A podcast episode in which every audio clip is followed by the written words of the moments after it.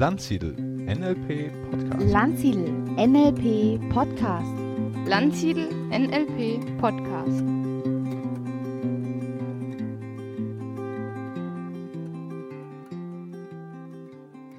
Herzlich willkommen zu einer neuen Ausgabe des Landsiedel Podcasts und ich bin heute im Gespräch mit Susanne Koas. Liebe Susanne, herzlich willkommen. Du bist Trainerin, bist äh, Coach vor allen Dingen, Beraterin. Es geht, wird wahrscheinlich um das Thema Resilienz gehen, Superkräfte, dein Steckenpferd. Ja, ich freue mich, dass du da bist, dass wir Zeit haben, uns kennenzulernen, uns auszutauschen. Und ich lade dich ein, zu Beginn dich einfach mal kurz vorzustellen. Wer bist du? Wie bist du dahin gekommen, was du machst? Ähm, einfach ein paar Worte über dich. Ja, ja, lieber Stefan, vielen Dank. Ich freue mich sehr über die Einladung. Ich freue mich sehr darüber, dass ich heute so über mein, äh, ja, mein Anliegen, äh, nämlich mehr Superkraft in die Menschen zu bringen, dass ich da heute ein bisschen was zu erzählen kann. Und zu meiner Person, ähm, ich bin nicht mit äh, einer sehr ausgeprägten Resilienz geboren worden. Viele denken immer, naja, Resilienz, das ist etwas, das hat man oder das hat man nicht. Ähm, dem ist nicht so. Also ich habe genau wie viele andere Menschen Höhen und Tiefen gehabt. Ähm, ich bin jetzt nicht über den Weg, wie viele das haben, Burnout, äh, dahin gekommen, dass ich jetzt Resilienzberaterin oder Coach geworden bin, sondern es ist mehr so, dass ich halt äh, beruflich mich schon früh angefangen habe mit dem Thema Stress auseinanderzusetzen und wie kann man gut mit Stress umgehen. Also ich habe ähm, soziale Arbeit studiert ähm, habe danach äh, viele unterschiedliche Arbeitsbereiche gehabt, aber am längsten habe ich gearbeitet im Bereich der einer psychiatrischen Fachambulanz. Und das war eine sehr spannende Arbeit, weil ich da natürlich mit vielen Menschen zu tun hatte, die ähm, sozusagen ausgepowert waren, die ihre Ressourcen nicht hatten.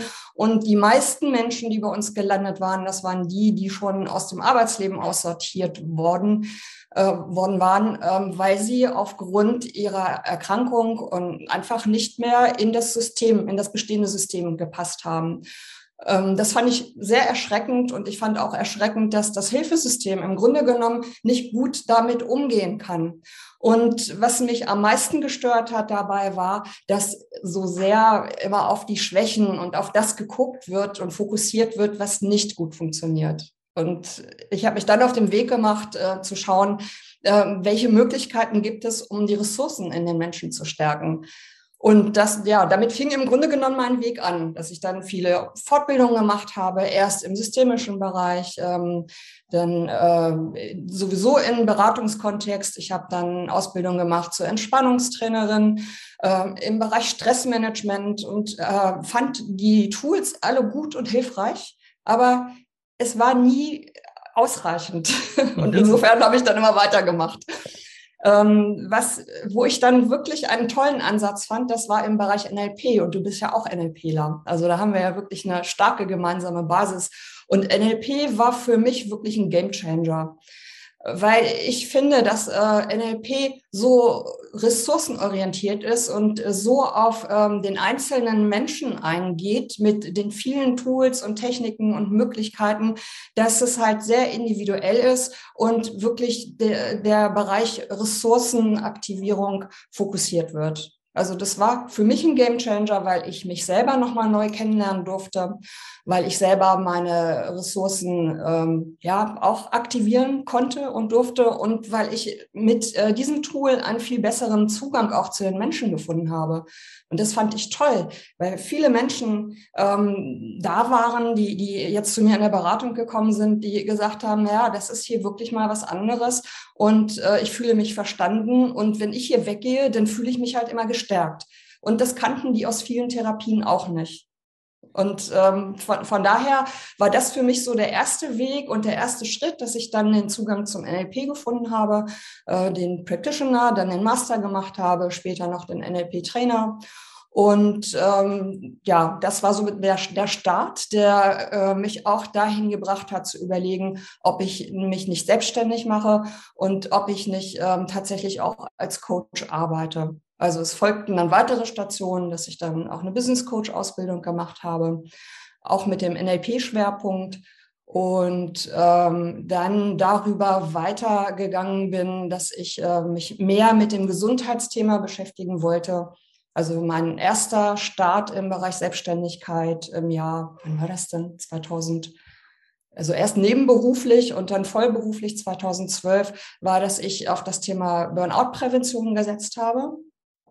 Habe dann aber gemerkt, mir ist es zu krankheitslastig mit dem Thema Burnout und äh, habe dann äh, angefangen, nochmal zu gucken, wie kann ich mich nochmal anders aufstellen, wie kann ich den präventiven Bereich äh, besser nutzen für die Menschen und habe dann meine Ausbildung zur Resilienztrainerin gemacht bei dem Sebastian Mauritz. Ich weiß nicht, ob du den kennst. Na, natürlich kenne ich den Maui sehr gut sogar und äh, ja.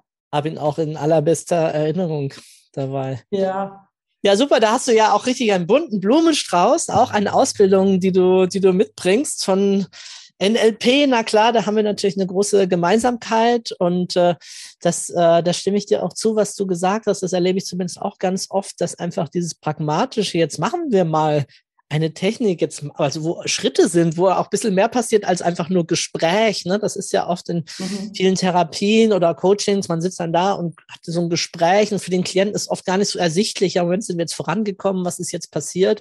Und im NLP, ja, jetzt steh mal auf, jetzt mach mal Bodenanker, jetzt mach mal dies, mach mal das und, oh, und wie geht's dir jetzt? Oh ja, jetzt hat sich irgendwie was verändert. Das ist schon ein ganz, ganz, ganz tolles Tool an der Stelle. Ja, ja unbedingt. Ja, vielleicht äh, für diejenigen, die jetzt mit dem Begriff Resilienz noch nicht so viel anfangen können. Vielleicht gehen wir kurz mal darauf ein. Äh, was äh, bedeutet Resilienz für dich?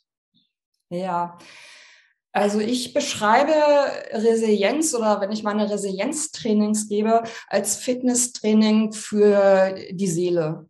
Also, und das ist es auch, weil Resilienz unterschiedliche Anknüpfungspunkte hat. Es umfasst halt den äh, psychischen Bereich, es umfasst auch den körperlichen Bereich und äh, es geht sehr darauf, dass wir ähm, achtsam in uns hineinhören und ähm, ja schauen, äh, wie können, kann ich meine eigene Resilienz stärken? Und das geht auf unterschiedlichen Ebenen wie auch beim NLP. Also eine wichtige Ebene zum Beispiel ist auch äh, im mentalen Bereich zu gucken, wie ähm, denke ich über mich. Also der Bereich Glaubenssätze. Der, und wenn ich halt ähm, glaube von mir, dass ich halt schwach bin und Dinge nicht kann, dann verstärkt sich das natürlich. So, und auch das ist ein Ansatzpunkt im, im Resilienztraining zu gucken, ähm, dass ich halt, ähm, ja, meine Denkweise über mich und das Leben, dass ich versuche, da eine andere Sichtweise anzutrainieren und zu üben. Für mich ist Resilienz auch ganz stark, und korrigiere mich, wenn ich da äh, falsch liege, ganz stark so der Begriff auch Widerstandskraft, also wieder aufstehen. Das war natürlich in meinem Leben oft das, ne, dass das Leben, das Schicksal drückt einen zu Boden und äh, die Frage ist, schafft man es einfach wieder zurückzufinden zu Lebensfreude, Lebensmut, Hoffnung? Verkraftet man das, dass eben auch hier und da das eine oder andere Unschöne auf einen wartet, ob das jetzt Trennungen sind, Verluste, Unfälle, dass wir aus meiner Erfahrung mehr oder weniger alle erleben, manche vielleicht noch ein bisschen heftiger als andere, aber irgendwie geht doch keiner so durch dieses Leben, ohne irgendwie ab und zu mal berührt zu werden. Und mir, bei mir kommt immer so ein bisschen dieses Bild von dem, ich glaube, es ist Bambus oder so, ne? Also, oder jemand, was zu Boden gedrückt wird und einfach wieder zurückkommt ins Leben und zurück wieder da ist. Und da sind all die Mechanismen, die du genannt hast, Glaubenssätze, Achtsamkeit, die eigenen Stärken kennen und so weiter, natürlich extremst hilfreich dabei. Genau, genau so ist das. Also Re Resilienz kommt ja von dem Begriff Resiliare und, und das heißt einer Sache widerstehen oder äh, zurückspringen in einen ursprünglichen Zustand. Das ist ein Begriff, der aus der Mechanik ursprünglich kommt.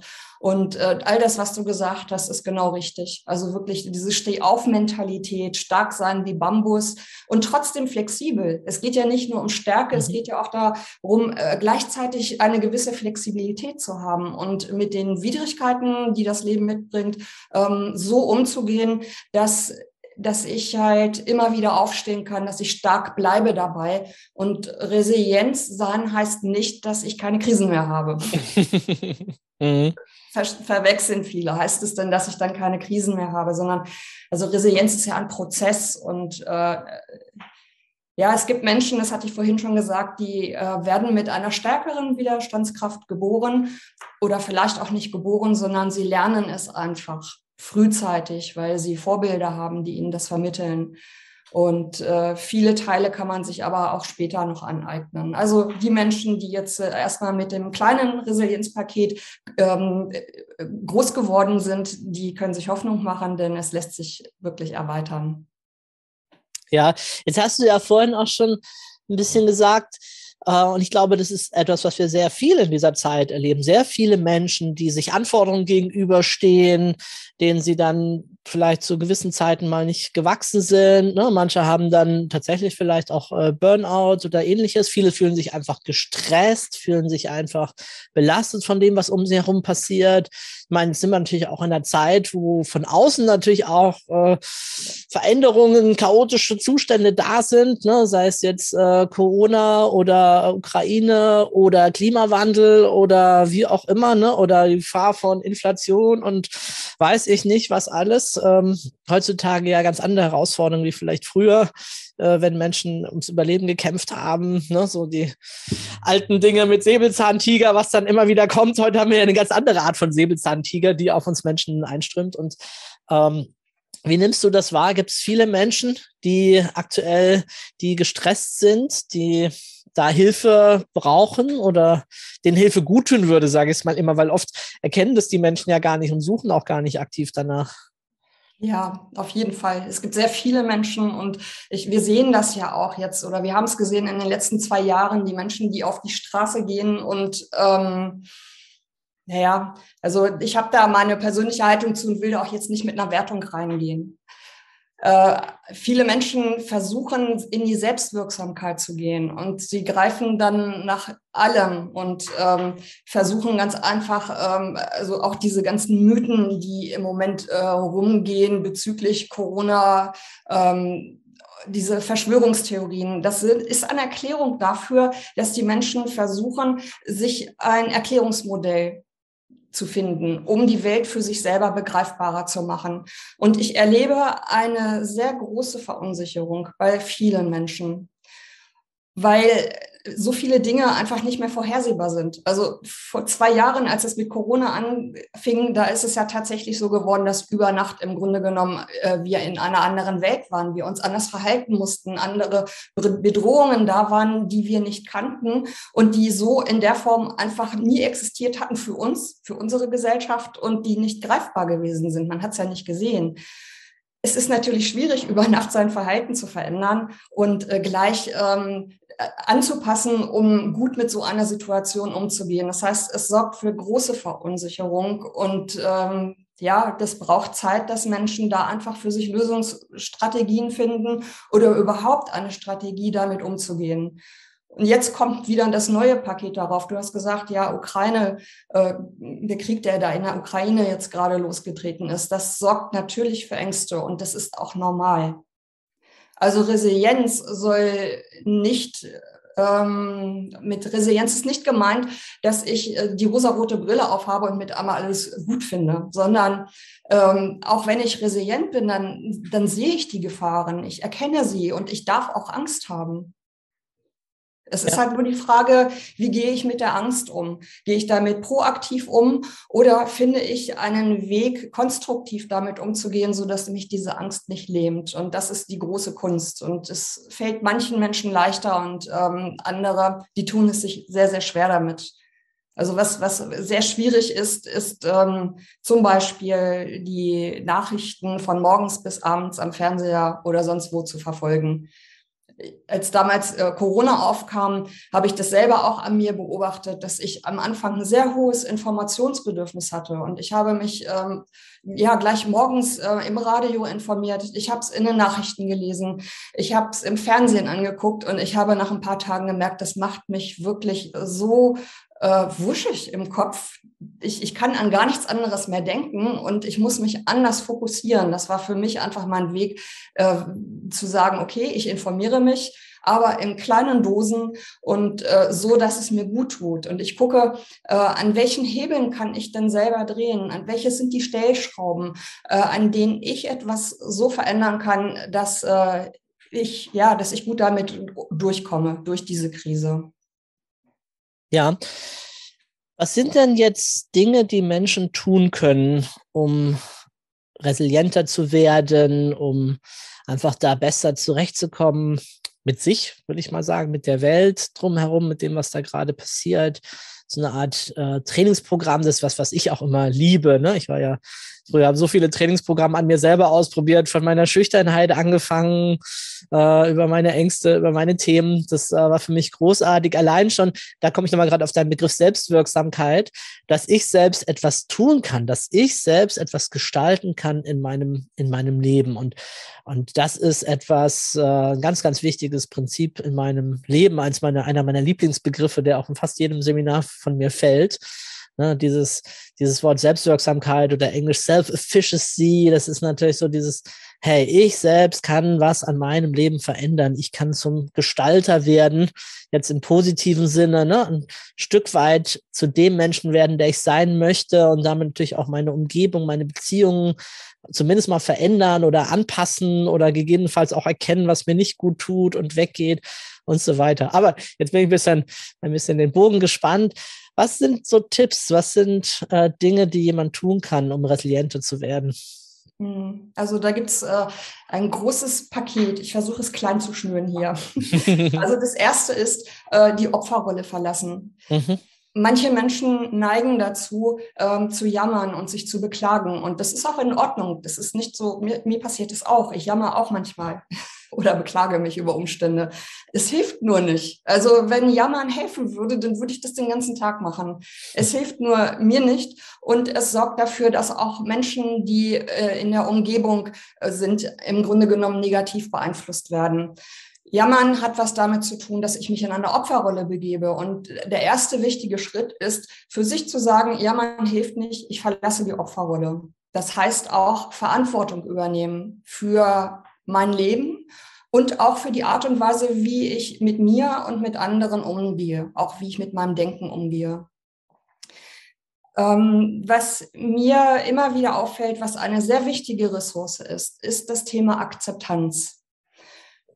Äh, es gibt diesen Spruch, ähm, love it, leave it or change it. Und äh, das ist für mich, glaube ich, das ist mein Leitspruch. Als ich das das erste Mal irgendwann gelesen habe, habe ich versucht, äh, mein Leben auch danach auszurichten, dass ich ähm, versuche, das, was ich tue, zu lieben. Das macht ja jeder. Jeder möchte das, was er tut, lieben. Manchmal geht es aber nicht mehr, wenn es im beruflichen Kontext zum Beispiel ist und man ist bei der Arbeit unzufrieden. Ähm, dann habe ich die Möglichkeit, ähm, wenn ich es nicht mehr lieben kann, äh, zu schauen, was kann ich an dieser Situation verändern. Gibt es Bereiche, die veränderbar sind? Zum Beispiel das Gespräch suchen mit Vorgesetzten, ähm, zu versuchen, sich selber weiterzubilden, um mehr Zufriedenheit im Arbeitsbereich zu haben.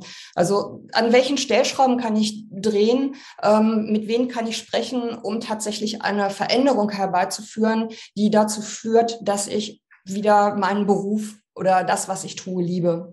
Und wenn, wenn ich weder etwas verändern kann und ich aber auch die Situation nicht mehr, ja, wenn die nicht mehr zu mir passt, dann bleibt mir eigentlich nur noch zu gehen. Und diesen letzten konsequenten Schritt, den, den wagen viele Menschen nicht. Sie bleiben dann in einer Situation und begeben sich in die Opferrolle und jammern weiter, sage ich jetzt mal böse. Mhm.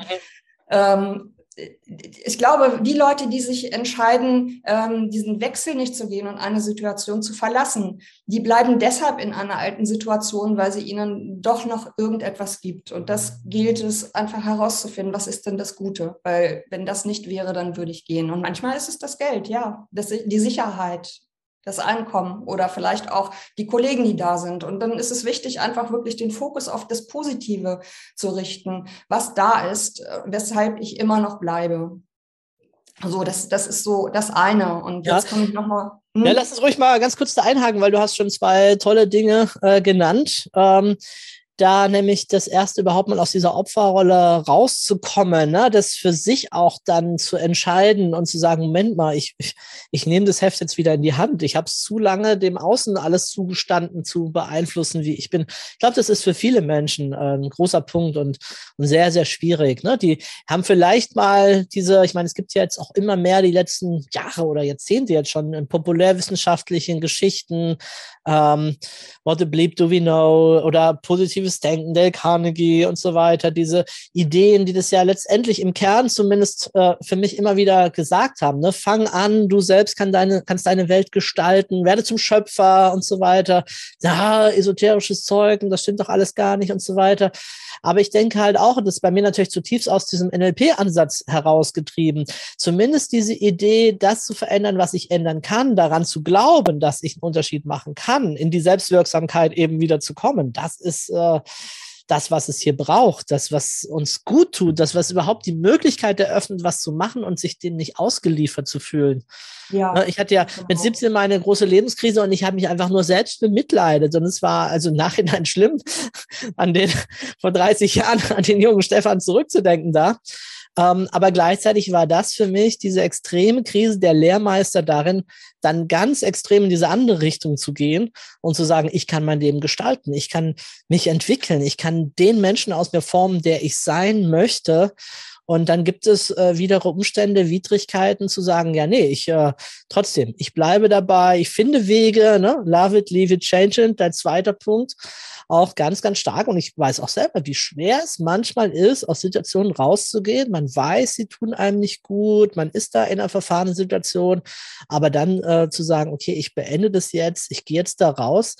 Äh, oft braucht es dafür auch, auch Tools. Ne? In, in manchen Fällen braucht es vielleicht sogar, ich denke jetzt an äh, schwere Depressionen oder sowas, braucht es vielleicht sogar auch die Unterstützung von außen, unter Umständen halt doch, äh, dass dem Körper was fehlt, äh, sei es ähm, Sport oder äh, von ernährungsmäßig oder, oder auch unter Umständen äh, der ein oder andere Stoff, der zu Extremzeiten mal nicht da ist. Ähm, um dann da rauszukommen, ne? Ja. aus dem und wieder Herr zu werden, Herr der Lage, Herr des Lebens. Ne? Das ist wichtig, was du sagst. Das ist auch eine wichtige Säule der Resilienz, äh, der Bereich ähm, Netzwerk oder Beziehung.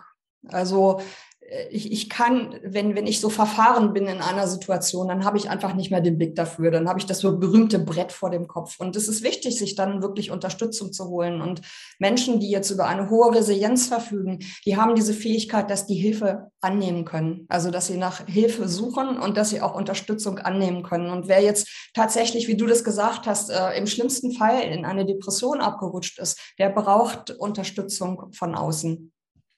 Ganz wichtig, um zu schauen, an welchen Stellschrauben kann ich denn jetzt ansetzen.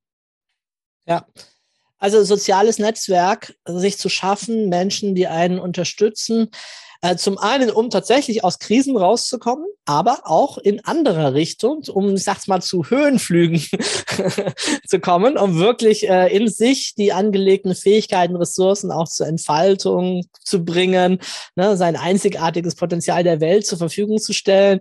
Also wenn wir uns über das Thema unterhalten, sind es für mich ja immer genau beide Richtungen. Ne? Ganz klar, zum einen halt schwierige Zeiten überstehen, aber warum nicht auch aus guten Zeiten noch, noch bessere zu machen? Ne? Hast du ja auch schon vorhin äh, Signale dazu gesendet, Achtsamkeit und, und ähnliche Dinge. Ja, Menschen um dich herum. Ob das jetzt äh, Familie hat man sich ja nicht immer ausgesucht. Ne? Das nimmt man halt die, die da sind und guckt, ob man gut oder sehr gut oder liebevoll mit denen zurechtkommt. Aber es gibt ja Bereiche, die ich auch selber wieder gestalten kann, wie zum Beispiel im Freundeskreis oder jetzt in unseren Kreisen. Äh, und du kennst das von deinen Ausbildungen natürlich wahrscheinlich auch, äh, ein Buddy zu finden oder eine Peer Group oder manchmal auch eben, genau, ein Seminar zu besuchen, eine Fortbildung für sich zu machen oder tatsächlich auch mal einen Coach aufzusuchen, der einem einem da wirklich auch hilft und wieder zurückhilft auf den Weg und mit einem gemeinsam den Weg auch plant und äh, das macht.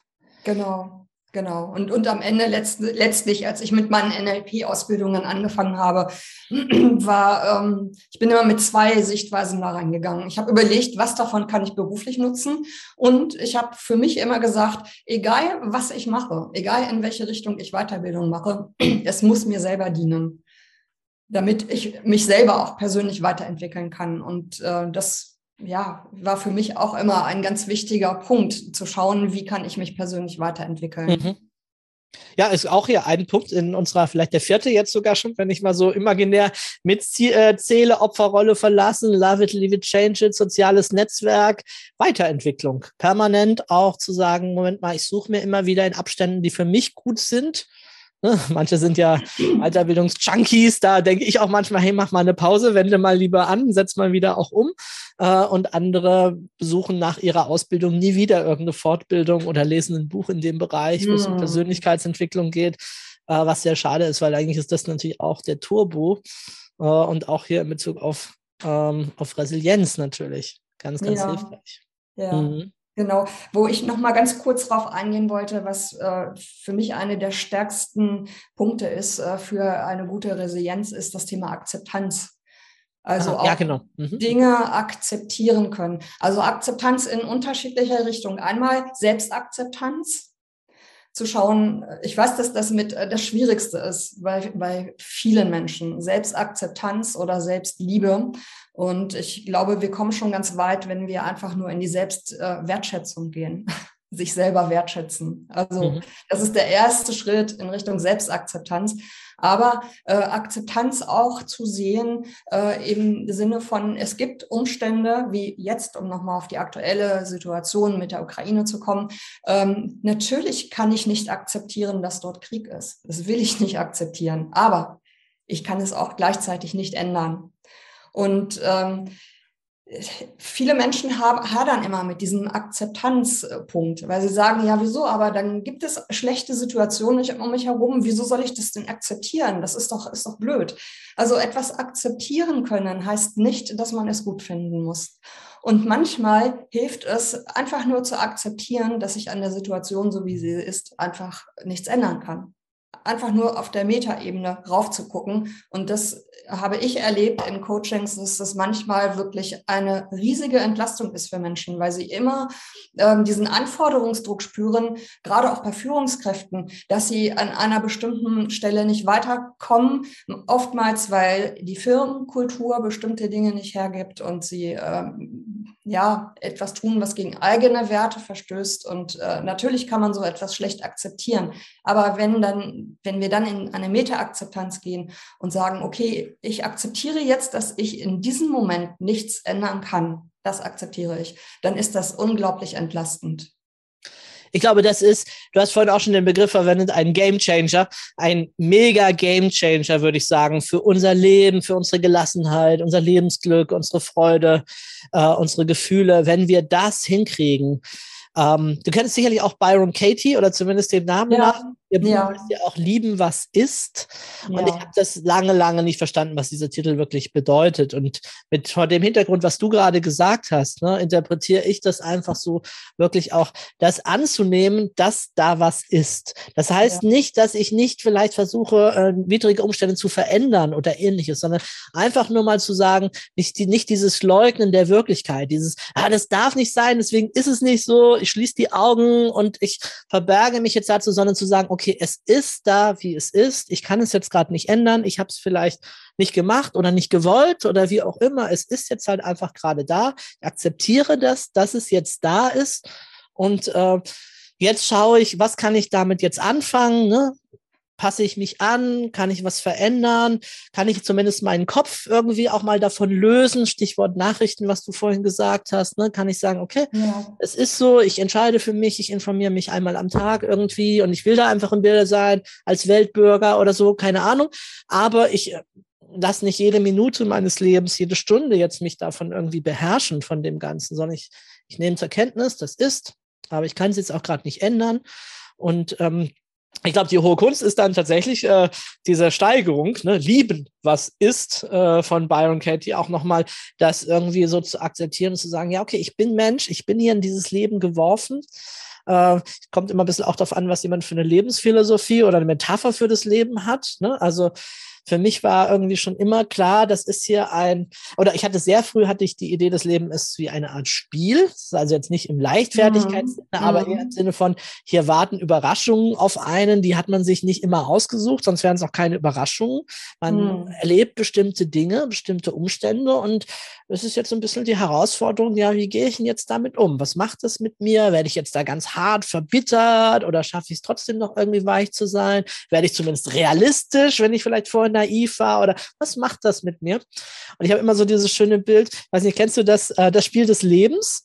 Das ja. ist ein Brettspiel, wo man so rumfährt und dann heißt es plötzlich, sie, sie haben jetzt einen Sohn bekommen. Ach ja, dann steckt man sich noch einen Sohn ja. in sein ja, Auto, fährt dann weiter. Ja, ja, sie haben im Lotto gewonnen oder ach, sie verlieren Geld, weil ihr Haus abbrennt, Versicherung nicht zahlt oder was auch immer.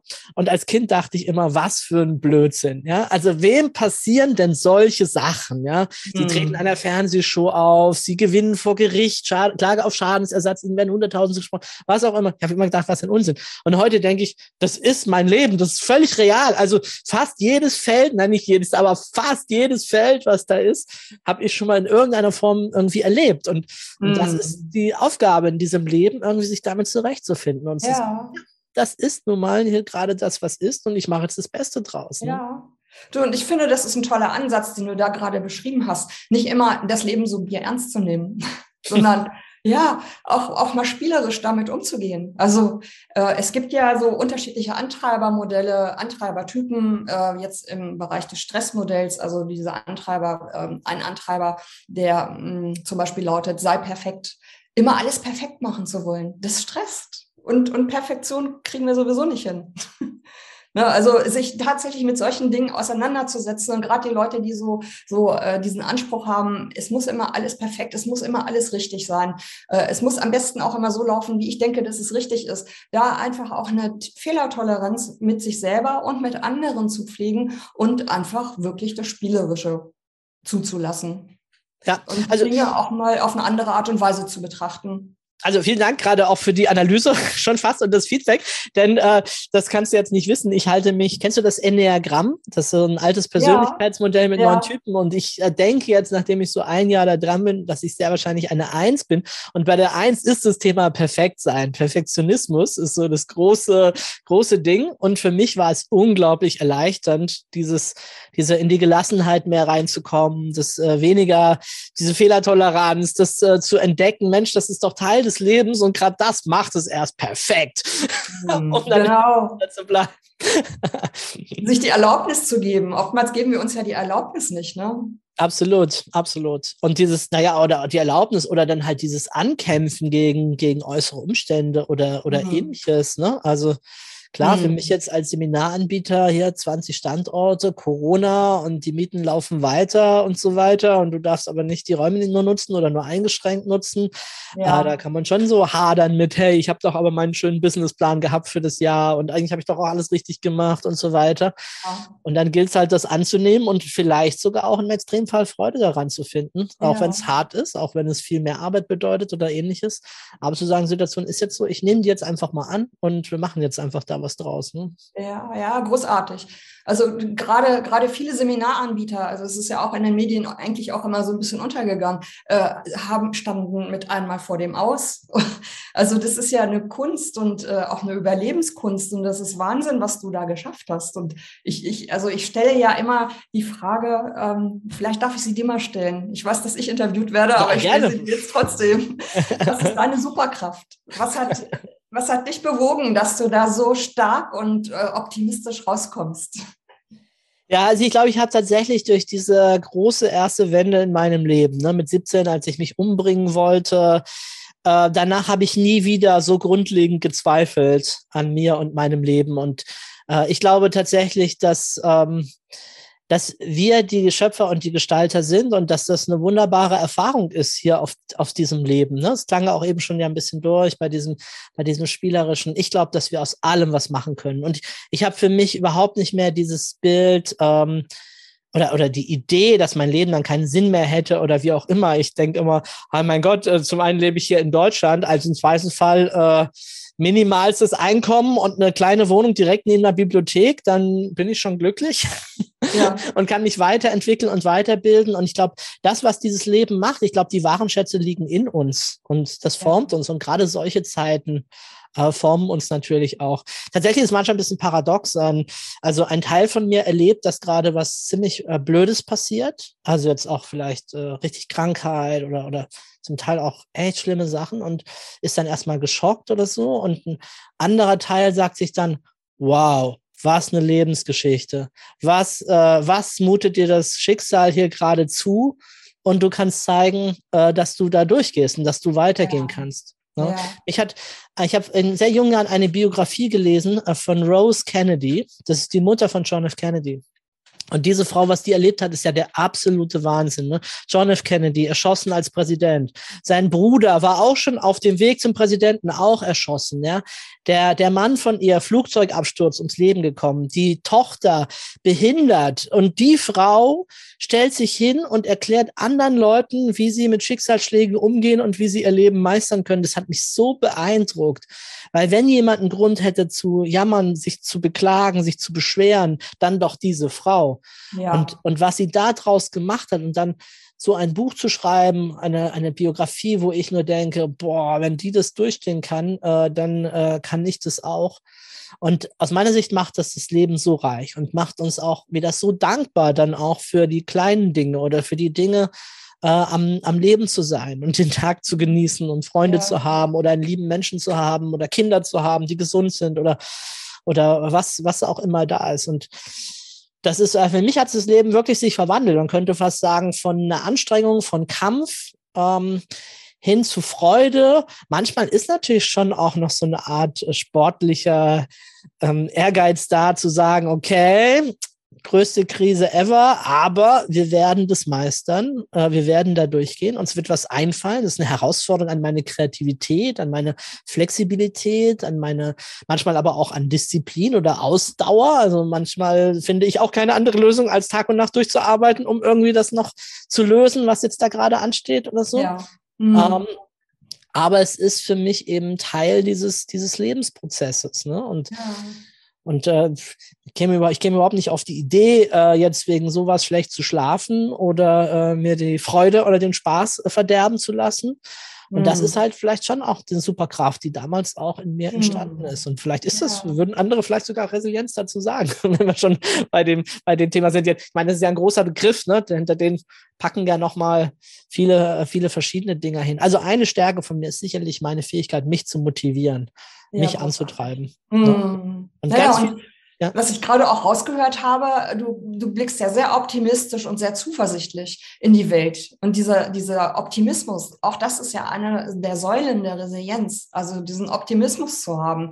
Ne? Und dabei aber nicht so diese verklärte Welt, hey, komm, ich sehe alles durch die rosa-rote Brille und alles ist schön, sondern so einen realistischen Optimismus und, und äh, da einfach zu sagen, ja, es gibt gerade Situationen, die sind nicht so toll, aber hey, ich gucke und ich werde da gut rauskommen und diese Zuversicht zu haben. Ja. Das ist ja auch meines Wissens eine Idee jetzt in der in Resilienzprogramm oder also für mich oder Resilienz ist ja für mich nochmal ein Teil auch inzwischen von positiver Psychologie, äh, würde ich es mal nennen. Und ein Teil davon ist ja auch das Thema Stärken, Stärken. Ne? Du hast ja für dich so ein bisschen deinen, deinen Begriff Superkraft. Ne? Das ja. ist, äh, in letzter Zeit höre ich das häufiger von meiner fünfjährigen Tochter. Ne? Da gibt's wohl so eine, so eine Serie mit Ladybug und dann haben die da Superpowerkräfte und so weiter, dass sie dann halt oft im Spiel fragt, wenn wir Rollenspiele Spiele machen. Und was ist jetzt deine Superkraft? Ah, so, ne? ja.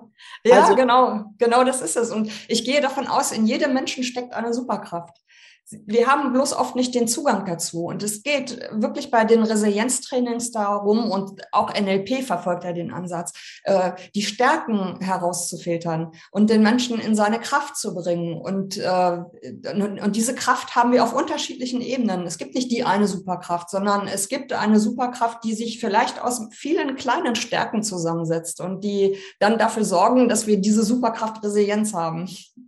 Mhm. Und ähm, was ich so schön finde, Sebastian Mauritz, der sagt ja immer zu den Menschen, also wenn es um das Thema Resilienz geht, ne, dass alle, die jetzt gerade in diesem Moment zuhören, äh, die sind der überlebende Beweis dafür, dass sie Resilienz äh, über Resilienz verfügen. Denn wenn sie die nicht hätten, würden sie jetzt nicht da sein und nicht zuhören können. So, also das heißt, diese Fähigkeit steckt in jedem Menschen, mal mehr, mal weniger ausgeprägt. Und auch die Menschen, die sich als Resilienz bezeichnen, auch die haben mal ihre schwachen Phasen. Also es ist ja auch, mir geht es ja auch nicht immer gut. Das wäre jetzt falsch zu sagen, nur weil ich jetzt Resilienztrainerin bin, muss ich über den Dingen stehen und mir geht's immer gut. Nein, das stimmt natürlich nicht, sondern äh, es gibt Aufs und Abs. Die Frage ist halt immer nur, wie gehe ich mit den äh, Situationen um? Und äh, da, äh, das kann man trainieren, dass man einen konstruktiven Umgang findet mit Situationen, ähm, die vielleicht gerade nicht so gut sind. Ja. Ähm, Gibt es denn da äh, konkrete Ansätze zu diesem Thema Stärken, Stärken? Oder machst du da mit den Menschen was in deinem Coaching? Oder kriegen die die Aufgabe, sich damit mal zu beschäftigen mit ihren Stärken? Oder? Ja, auf jeden Fall. Also das auf jeden Fall, dass die Menschen halt erstmal schauen, äh, Erfolgsgesch ihre, sich ihre Erfolgsgeschichte angucken. Also gerade im Rückblick, wenn man sich mal das Leben anguckt und man, man äh, macht so eine Lebenstimeline und, und guckt sich einfach mal an, äh, welche Situationen sind wann gewesen und äh, wie habe ich das dort gemeistert. Und man wird sehr schnell feststellen, dass äh, in vielen Situationen, manchmal sind es kleine Situationen, manchmal große, äh, eine sehr große Resilienz einfach schon vorhanden war oder eine gut große Fähigkeit da gewesen ist, um mit äh, widrigen Umständen umzugehen. Also es ist wichtig, den Fokus wirklich auf die Erfolgsgeschichte zu legen. Und manche Menschen haben zu hohe Ansprüche an sich und äh, oder naja, zu hohe Ansprüche ähm, will ich jetzt nicht sagen. Sie wertschätzen nicht ihre Leistung. Und da sind wir wieder bei diesem Thema Wertschätzung. Und es ist wichtig, einfach sich selber zu wertschätzen und zu schauen, hey, komm, das habe ich alles in meinem Leben schon erreicht und das ist viel.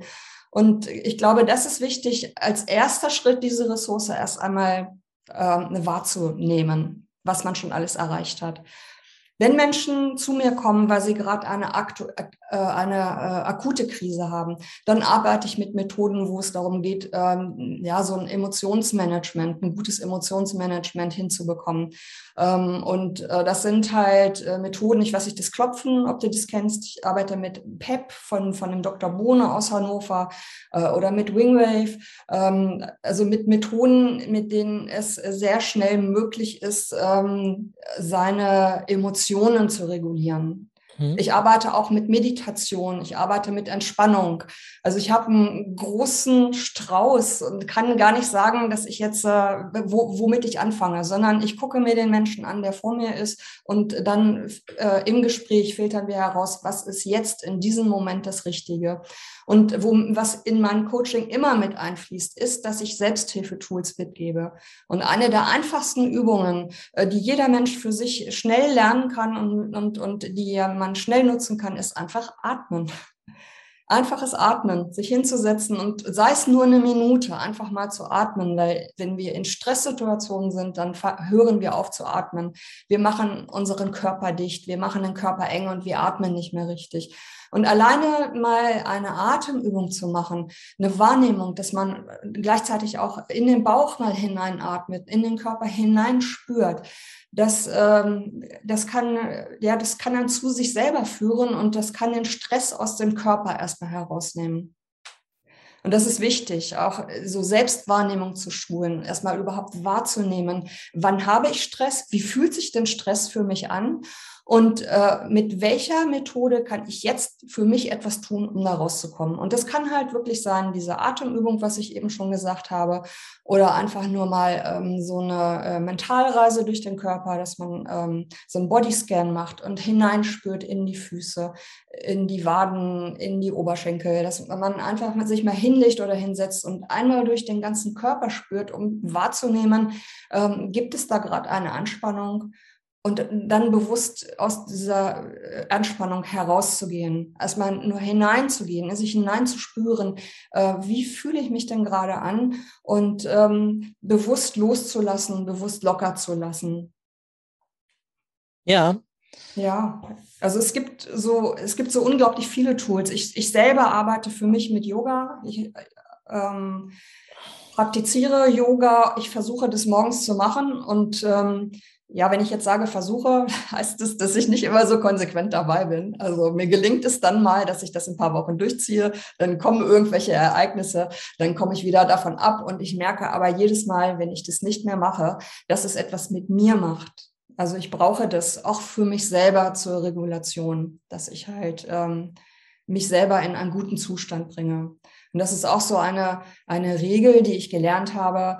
Ähm, egal was du tust, tue es immer aus einem guten Zustand heraus. Und darum ist es so wichtig, für sich selber ähm, Methoden zu lernen, die einen selber in einen guten Zustand bringen. Also das ist auch mit äh, so das, der Kern in meinen Coachings, dass ich versuche, den Menschen das mitzuvermitteln.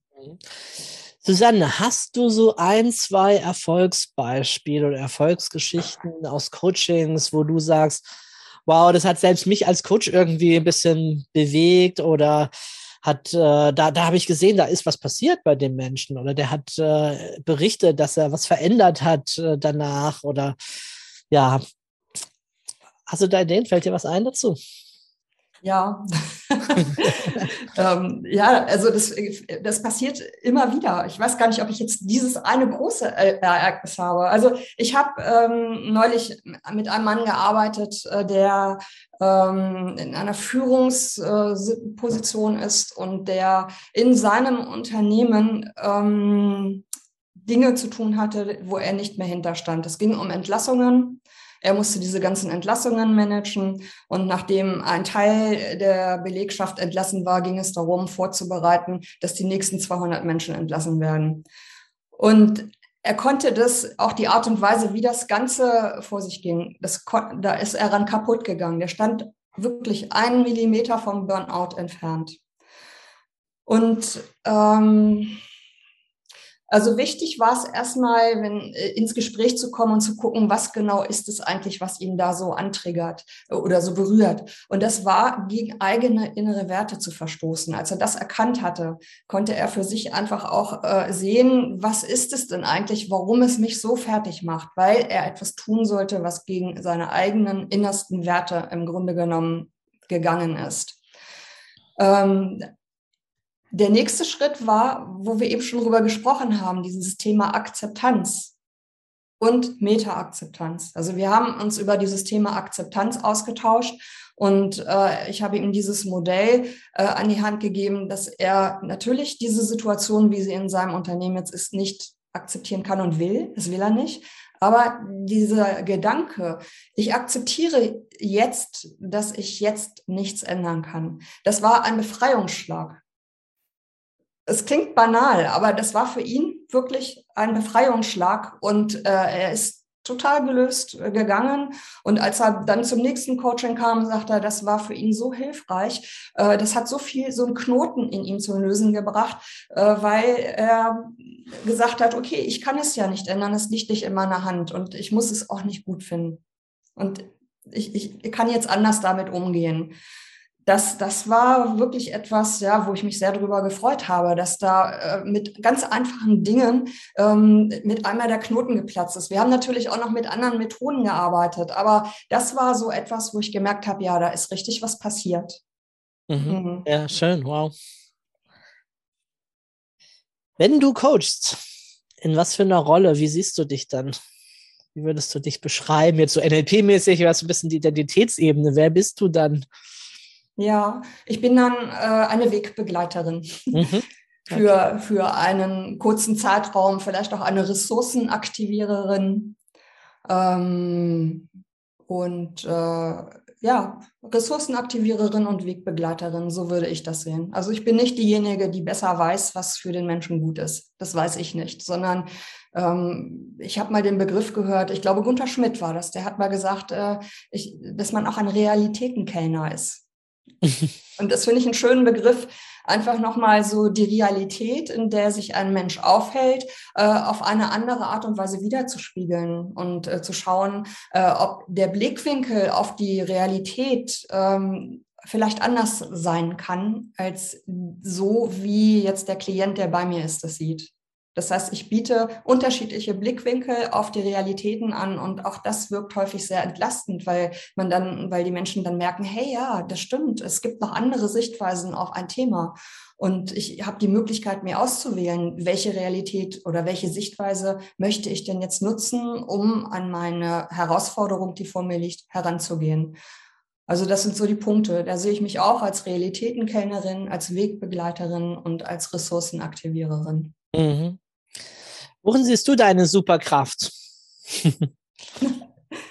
genau darin, ehrlich gesagt. Mhm. Ja. Also äh, genau darin, dass ich ähm, die Fähigkeit habe, Menschen äh, dahingehend zu unterstützen, wieder in ihre Kraft zu kommen. Mhm. Welche Glaubenssätze sind dir dabei hilfreich? Was hast du so für ein Menschenbild oder für ein Bild jetzt in die, bleibe jetzt einfach mal ein bisschen bei dieser Coaching-Situation. Was hast du da für eine Idee an Glaubenssätzen zu deinen Klienten hm. oder auch über dich selbst oder über die Situation oder über Coaching? Hm.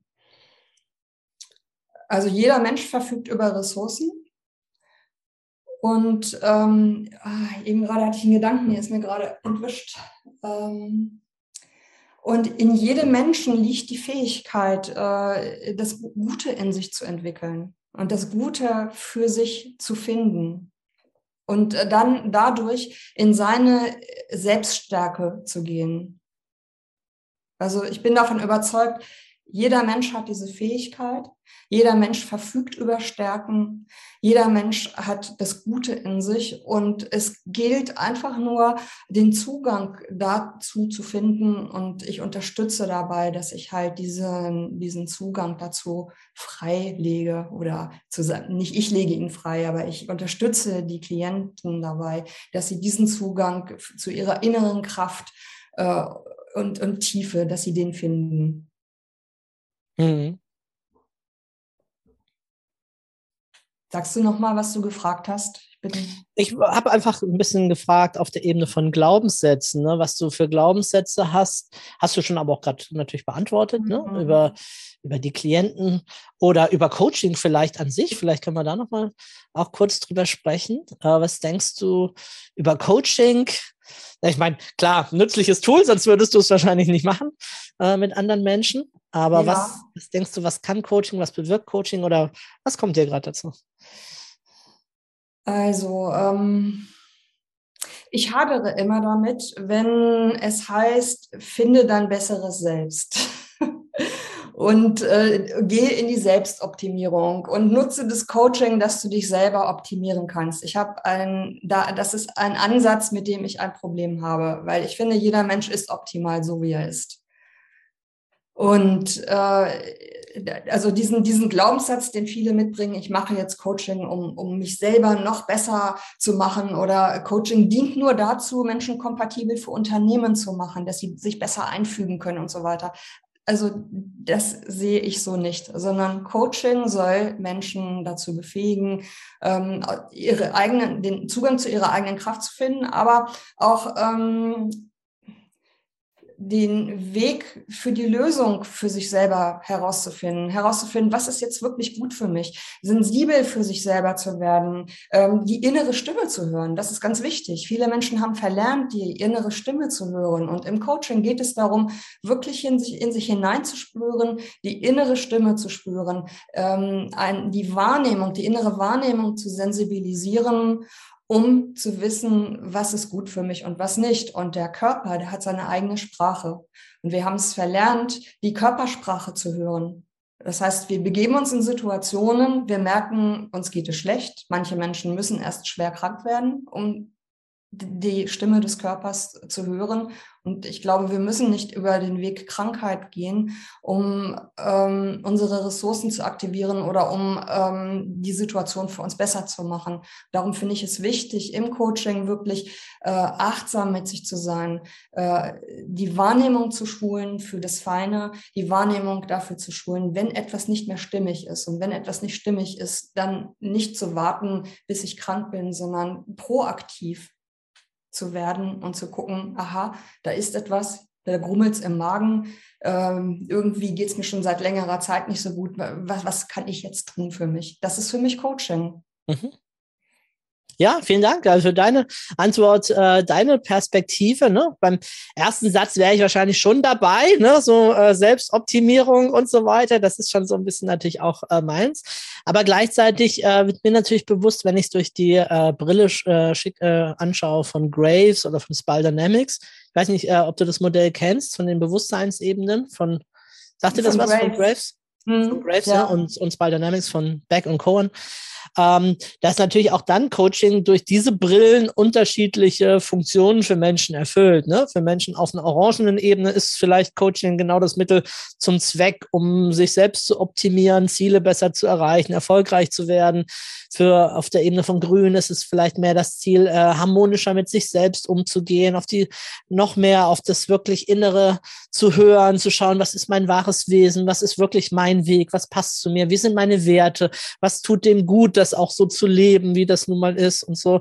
Also ich glaube, da gibt es natürlich auch im Coaching dann verschiedene Funktionen, verschiedene Ziele, die Menschen verfolgen, je nach ihrer Bewusstseinsebene. Und die brauchen dann natürlich auch, oder wäre hilfreich, zumindest dann auch den passenden Coach zu haben, der eben dann auch auf dieser Ebene mitgeht. Ne? Das heißt, äh, in, in dem Fall, wenn du jetzt Ja. jemand hast, wo du merkst, boah, der will äh, über, über sich selbst, äh, Burnout ist mir egal, ich will mein Ziel erreichen, hilf mir einfach noch länger durchzuhalten, auch wenn ich schon äh, völlig äh, über meine Kräfte gegangen bin. Das ist vielleicht dann nicht so gut bei dir aufgehoben. Oder vielleicht gerade, je nachdem, ne? Ja, du ja, ihn dann erreichen kannst. gerade, ne? also du weißt, ich sehe ja ja eine wichtige Funktion im Coaching, anderen Menschen auch als Spiegel zu dienen. ja. Und ich habe ja viel mit den Menschen zu tun, die halt vor ihrem Burnout stehen und deshalb bei mir landen. Also da gibt es ja sehr viele. Und äh, das ist durchaus ein Kernthema. Also vielleicht meinen wir auch das Gleiche, wenn, wenn du jetzt über Selbstoptimierung redest. Aber das, ich habe immer, manchmal kommt es so rüber, werde die bessere Version deines selber, dass, dass die Menschen schlecht, nicht gut genug sind. Und ich Genau. finde, und, und das finde ich, äh, jeder Mensch ist in seinem Kern gut. Und es geht ja nur darum zu schauen, wie kann ich mich selber stärken und kräftigen. Und ja, dann kann ich vielleicht noch äh, eine bessere Version meines selbst, selbst werden. Aber ich glaube, viele Menschen sind schon im Wesenskern gut, so wie sie sind. Und äh, oftmals wird von vielen äußeren Coaches so eingeredet, nein, du bist noch nicht gut genug, du musst dich noch viel mehr anstrengen, du musst auch dies und dies und dies machen, nur dann bist du ein guter Mensch. Und diesen Ansatz, den verfolge ich nicht. Genau. Ich, ich, ich werde versuchen, ein bisschen, ich habe versucht, das mit ein bisschen anderen Worten zu, äh, zu beschreiben. Auch die Frage, was ist äh, sozusagen mein Ziel im Leben oder was sind meine, meine, meine höchsten Werte, die ich verfolge, ne? Äh, Mhm. worum geht's, ne? Mit dieser, mit dieser besseren Version. Dann ist besser halt ein austauschbarer Begriff, ne? Manche würden Mhm. vielleicht sagen, eine glücklichere Version, eine Mhm. liebevollere Version. Oder manche würden halt äh, auch zu sich finden und sagen, Moment mal, ich bin doch schon ich und so, wie ich sein möchte und dann auch zu sagen, ja, wunderbar, wenn du doch zufrieden und erfüllt bist mit dem, wie du gerade lebst, dann ist doch gut, dann Hm. ne, verfolge das weiter. Und dann gibt es Menschen, die sind halt einfach gerade unzufrieden, unglücklich und für die kann die Lösung halt auf verschiedenen Ebenen liegen. Ne? Es kann darin liegen, dass sie vielleicht tatsächlich ähm, sich mehr anstrengen, um einen bestimmten Erfolg zu erzielen oder aber anderer Weg, dass sie das auch akzeptieren und eher dann halt zufrieden sind mit dem, wie sie sind, indem sie halt, ne, wir hatten es vorhin auch mal von Ansprüchen und Erwartungen und Realitäten, ne, zu sagen, ja, okay, die Realität ist jetzt einfach so und ich lerne jetzt einfach auch mal diese Realität äh, zu lieben. Ich meine, ich kann mir vorstellen, dass viele Menschen das oder, oder wir alle mehr oder weniger irgendwann das sowieso auch müssen. Also, äh, ich meine, ähm, als ich angefangen habe, war ich so blutjung, da konnte man sich bestimmte Sachen noch nicht vorstellen, ne, als Coach. Und inzwischen bin ich natürlich auch umgeben von Menschen, die, die älter werden, ne, äh, die natürlich dann auch in bestimmten Bereichen vielleicht nicht mehr so leistungsfähig sind, wo das Gedächtnis Ja. vielleicht nicht mehr so mitspielt, wo all das vielleicht nicht mehr ist so wie früher und wo man natürlich auch dann irgendwann sagen muss, ja, okay, gut, äh, habe ich das Beste getan, äh, tue ich was, gesundheitsmäßig und so weiter, ne? Und jetzt ist es halt einfach so, jetzt muss ich halt einfach das auch mal so akzeptieren. Jetzt wieder bei deinem Love it, leave it, äh, change it, ne? Und wenn ich es halt nicht ähm, verändern kann in dem Fall und auch nicht weggehen kann aus meinem Körper, von meinem Gedächtnis, dann muss ich einfach irgendwann sagen, so, jetzt äh, liebe ich einfach das, wie es da ist und lache vielleicht sogar auch über mich selbst, weil mir das eine oder andere nicht mehr einfällt oder weil ich mir vielleicht äh, Merklisten gemacht habe oder wie auch immer ich mir dann behelfe. Ne? Das ist ja auch Teil des Lebens.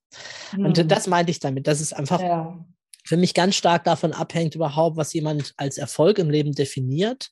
Ja, ja und wenn jemand sagt, mein äh, Lebenserfolg besteht darin, einfach glücklich zu sein und jeden Tag meines Lebens zu genießen und ich stelle fest, im Augenblick habe ich das noch nicht, äh, hilft mir dabei, dahin zu kommen, ne, zu dieser vermeintlich besseren Version von mir zu werden, dann würde ich sagen, ja, okay, natürlich äh, völlig legitim. Und gleichzeitig ist es spannend, was du sagst da. Ähm, als Coach der Spiegel von außen zu sein und zu sagen, Junge, du bist gerade voll auf dem Weg in den Burnout. Ist es das, was du willst? Ist es dein Ziel? Ist es das wert, was du da gerade machst? Ja. Mhm. Ist das wert, deine inneren Werte zu verraten, wie jetzt ja. in deinem Beispiel? Ähm, möchtest du das wirklich? Was ist, was ist eigentlich, warum machst du das überhaupt? Manchmal mit den Leuten ja. dann klar, ja, ich mache es eigentlich nur wegen Geld, aber mache ich es nur wegen Geld? Finde ich keinen anderen Job? Ja, doch, vielleicht schon. Ja, gut, warum verharrst du dann? Warum hältst du dann dort fest? Warum, warum gehst du dann nicht? Ne? Also in deinem Beispiel, glaube ich, war es ja eher, dass er jetzt die innere Einstellung verändert hat. Ne? Wenn man bei Love and Leave it, Change it bleibt, als er ähm, jemand anderes würde, für den wäre es dann vielleicht auch richtig zu gehen oder so. Das habe ich jetzt auch erlebt in letzter ja, Zeit. Ne? Das ist auch etwas, was er in Erwägung gezogen hat. Also das ist dann der nächste Schritt gewesen. Mhm. Aber äh, im ersten Schritt war nicht die innere Erlaubnis da, das zu dürfen. Und äh, bei diesem Beispiel, wo wir eben gewesen sind. Mhm. Äh, und, und natürlich ist das etwas, ähm, also dieses Love it, leave it, change it ist ein Modell, das biete ich meinen, meinen Klienten auch immer an. Und äh, wo er auch gesagt hat, äh, er kann nur den Weg gehen, dass er innerhalb des Unternehmens etwas verändert. Und wenn das nicht möglich ist, dass er einen anderen Aufgabenbereich äh, findet dort, dann wird er gehen. Das ist aber erst durch das Coaching klar geworden für ihn. Mhm. Und als er kam, ähm, also äh, am Anfang stand das noch nicht im Raum. Er brauchte erstmal diese Reflexion und ähm, diese Erfahrung, die er machen konnte, um dahin zu kommen, dass er gesagt hat, okay, ich darf mir die Erlaubnis geben, ich muss das nicht alles mitmachen, weil die besondere Herausforderung, ähm, was es ihm besonders schwer gemacht hat, war nicht nur, dass er diese Aufgabe zu erfüllen hatte, nämlich all die Menschen entlassen. Er hatte einen äh, Vertrag unterschrieben, dass er mit keiner Person darüber sprechen darf. Das heißt, er durfte mit seiner Familie nicht darüber sprechen, er durfte mit keinem Kollegen darüber sprechen, er durfte nicht mit Freunden darüber sprechen. Und das ist natürlich etwas, das geht gar nicht. Also so einen Druck auszuhalten, ohne mit einer Menschenseele darüber sprechen zu können, das hat ihn wirklich fertig gemacht. Das ging nicht. Und ähm, durch das Coaching hat er in relativ kurzer Zeit, muss ich sagen, ähm, für sich diese Kurve bekommen. Er hat für sich eine Me-Time, so hat er das genannt, eine Auszeit genommen, ähm, dass er mindestens einmal in der Woche Familienzeit für sich genommen hat, ähm, weil ihm die Familie auch sehr wichtig ist. Und äh, es geht, wie du es eben schon gesagt hast, ja auch immer um Werte. Welche Werte sind mir wichtig? Welche Werte kann ich leben? Und gegen welche Werte verstoße ich, wenn ich jetzt in diesem Fall des Kunden in diesem Unternehmen bleibe? So, und das waren die Werte, ähm, dass er nicht offen sein konnte mit seinen Kollegen, die Werte Familie, die er nicht mhm. leben konnte und dieser Wert, die Art und Weise, wie mit den Mitarbeitern äh, umgegangen ist. Und er hat seinen Job immer gerne gemacht. Er war lange Zeit in dem Unternehmen, er hat seine Arbeit wirklich geliebt, aber er konnte seine Werte in diesem Unternehmen nicht mehr leben. Und äh, das war für ihn klar, dass entweder ein anderer Posten für ihn dort gefunden wird oder er gehen wird. Ja. Mhm. Susanne, ich habe noch ein paar praktische Fragen an dich. Das heißt, wenn jetzt jemand das hier auch hört und sich denkt, Mensch, äh, klingt großartig, die Frau, viele Ausbildungen, sympathisch, nett, kompetent, da hätte ich äh, vielleicht auch Lust, mit der auch irgendwie zusammenzuarbeiten, was zu machen. Ähm, coachst du auch online oder nur vor Ort? Wenn ja, wo findet man dich? Ja, ich, also sowohl als auch. Äh, ich arbeite auch online. Ich habe wie alle Coaches wahrscheinlich ja, ja. Äh, die Arbeit online auch sehr äh, schätzen gelernt. Ich habe früher gedacht, nee, das geht nicht und das werde ich niemals tun. Quatsch, alles Quatsch. Also es ist vieles online möglich. Das heißt, äh, ja, ich arbeite auch online und auch vor Ort. Also ich lebe hier im Norden Deutschlands in der Nähe von Hannover, in einem kleinen Ort, der heißt Wienhausen. Ähm, man kann auch das Coaching mit Urlaub verbinden. Auch das machen manche. Wir sind hier ein Urlaubsort und es gibt, äh, gibt Leute, die kommen hier tatsächlich her, sind für eine Woche hier. Wir machen Naturcoaching oder arbeiten hier in meinem Raum. Ich arbeite, ähm, je nachdem, was jemand möchte, an dem Thema entweder mit Entspannungstechniken oder mit Mentaltechniken. Das heißt, da gucke ich natürlich sehr genau, was möchte ein Mensch erreichen. Also das ist möglich hier vor Ort. Ich gehe in Unternehmen, aber es ist natürlich auch online möglich. Und äh, ich habe am 25. 25. März ein Webinar, das ich über Zoom gebe. Da kann man mich kennenlernen. Da geht es auch nochmal um das Thema Resilienz. Und äh, vielleicht möchte ja der eine oder andere mich nochmal in dem Rahmen kennenlernen. Auch das ist eine Möglichkeit. Ja, gibst du, gibst du einen Termin oder gibst du immer mal wieder äh, Seminare? Immer mal wieder. Ah ja, großartig, ne? Dann äh, können wir da vielleicht auch die Termine mal posten. Genau, also das wäre, wäre eine Möglichkeit. Und im äh, April fängt dann halt ein vierteiliges äh, Resilienztraining an. Das sind viermal äh, drei Stunden, die in wöchentlichen äh, Abstand stattfinden. Mhm. Ähm, online? Online, ja. Mhm. Ja, okay, sehr gut. Ähm, Genau. Wer sind dir denn, wer ist dir so am liebsten? Also gibt es bestimmte Menschen, wo du sagst, boah, ja, das sind äh, die mit denen, also ich meine, du nimmst wahrscheinlich viele Menschen, auf die jetzt diese Themen passen, ganz klar, aber manchmal hat man ja so, dass man sagt, Mensch, das sind eigentlich, das sind so typische gute Kunden für mich. Ja, Menschen, die neugierig sind und äh, die offen sind, sich auch ähm, auf neue Methoden, die äh, merkwürdig anmuten, einlassen können. Mhm. also, also ich will jetzt keine Angst machen. Jetzt mache ich hier vielleicht Angst, aber du weißt es ja selber. Im NLP ja, ja. gibt es ja manchmal Methoden, ähm, wo die Menschen, also die kann man nicht mit jedem Menschen machen. So, also so das Six-Step-Reframing ist, ist, ist so eine Sache, äh, was ich eine sehr wirkungsvolle Methode finde, aber da kann ich nicht mit jedem Menschen mitarbeiten. Aber wer offen ist, ähm, äh, sich auf den Prozess zu verlassen, die, die Menschen sind mir halt sehr lieb. Mhm. Also Menschen, ja. die eine gewisse Neugier mitbringen, die äh, Lust auf Veränderung haben und äh, die wirklich etwas verändern wollen in ihrem Leben. Ja. Großartig. Also Webseite von dir blenden wir auf jeden Fall ein. Äh, du bist auch auf Xing natürlich. Wie hast du es am liebsten, wie Menschen dich kontaktieren? Einfach so per E-Mail oder über Xing oder? Gerne per E-Mail. Mhm. Oder Xing, egal. Also egal. es gibt viele Kanäle. Äh, ich bin auch auf Facebook und äh, Instagram, aber das bediene ich nicht mehr so richtig. Also am besten tatsächlich über Xing oder über meine Webseite. Ja. Gut, gibt es ein wichtiges Thema, was wir so noch irgendwie gar nicht angesprochen haben? Wir haben, glaube ich, eine Menge Tipps gegeben, wir haben über Resilienz gesprochen, über Superkräfte. Hm. Ich gucke hier gerade noch mal. Ähm, nein, wir haben eigentlich sehr, sehr viele Themen angesprochen. Was, also wir haben die großen Themen, die großen Säulen der Resilienz angesprochen, ohne dass wir jetzt äh, sie einzeln so benannt haben. Äh, es gibt natürlich unterschiedliche Wege der Resilienz. Da können wir auch noch drüber sprechen, aber dann brauchen wir noch mal eine Stunde.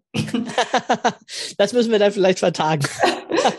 also es gibt halt unterschiedliche Wege. Natürlich, Bewegung ist ganz wichtig. Ähm, äh, Entspannungsmomente dafür zu sorgen, das ist wichtig. Ernährung, ein ganz, ganz wichtiger Teil, weil wenn ich mich schlecht ernähre, äh, dann kann ich nicht gesund sein. Wenn ich nicht gesund bin, bin ich nicht Resilienz. Das spielt alles eine Rolle. Also es gibt so viele unterschiedliche Wege, wie die Resilienz einfach gestärkt werden kann. Und äh, ja, ich glaube, es ist für jeden Menschen etwas dabei. Ich, ich kann in vielen Bereichen Ansatzpunkte aufzeigen. Ähm, und dadurch, dass ich in unterschiedlichsten Bereichen gearbeitet habe und meine Ausbildung gemacht habe, finde ich immer das passende Tool für die, für die Person.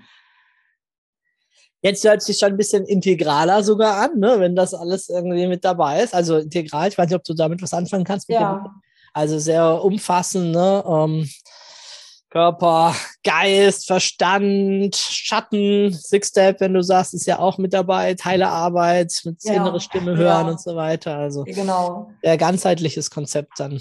Ja, ja, ja. Gut, äh, Susanne, meine Abschlussfrage. Was denkst du, was braucht die Welt bzw. die Menschen aktuell am meisten? Gerne deine persönliche Sicht. Ja, ich glaube, das, was wir am allermeisten im Moment brauchen, ist Zuversicht. Also Zuversicht, dass äh, die Dinge sich wieder zum Positiven entwickeln werden. Die Zuversicht, dass wir, ähm, dass jeder Einzelne seinen guten Beitrag zum Geschehen, was auch immer es ist, beitragen kann. Ähm, und Wertschätzung. Ich finde auch Wertschätzung ist, ist so wichtig, dass wir wertschätzend mit uns umgehen und wertschätzend mit anderen Menschen umgehen. Und wenn diese Wertschätzung wechselseitig gelebt wird, dann hätten wir keine Probleme auf dieser Welt. Und wir brauchen das. Wir brauchen Zuversicht und wir brauchen Wertschätzung. Susanne, ganz herzlichen Dank für das schöne Interview. Ich danke dir, lieber Stefan. Hat Spaß gemacht. Ja, und äh, alles Gute für dich. Ja, vielen, vielen Dank. Und äh, für die anderen Themen, wie gesagt, da brauchen wir nochmal eine etwas längere Zeit. Aber äh, bei Fragen können sich die Leute auch gerne an mich wenden. Ja, super. Okay, danke dir.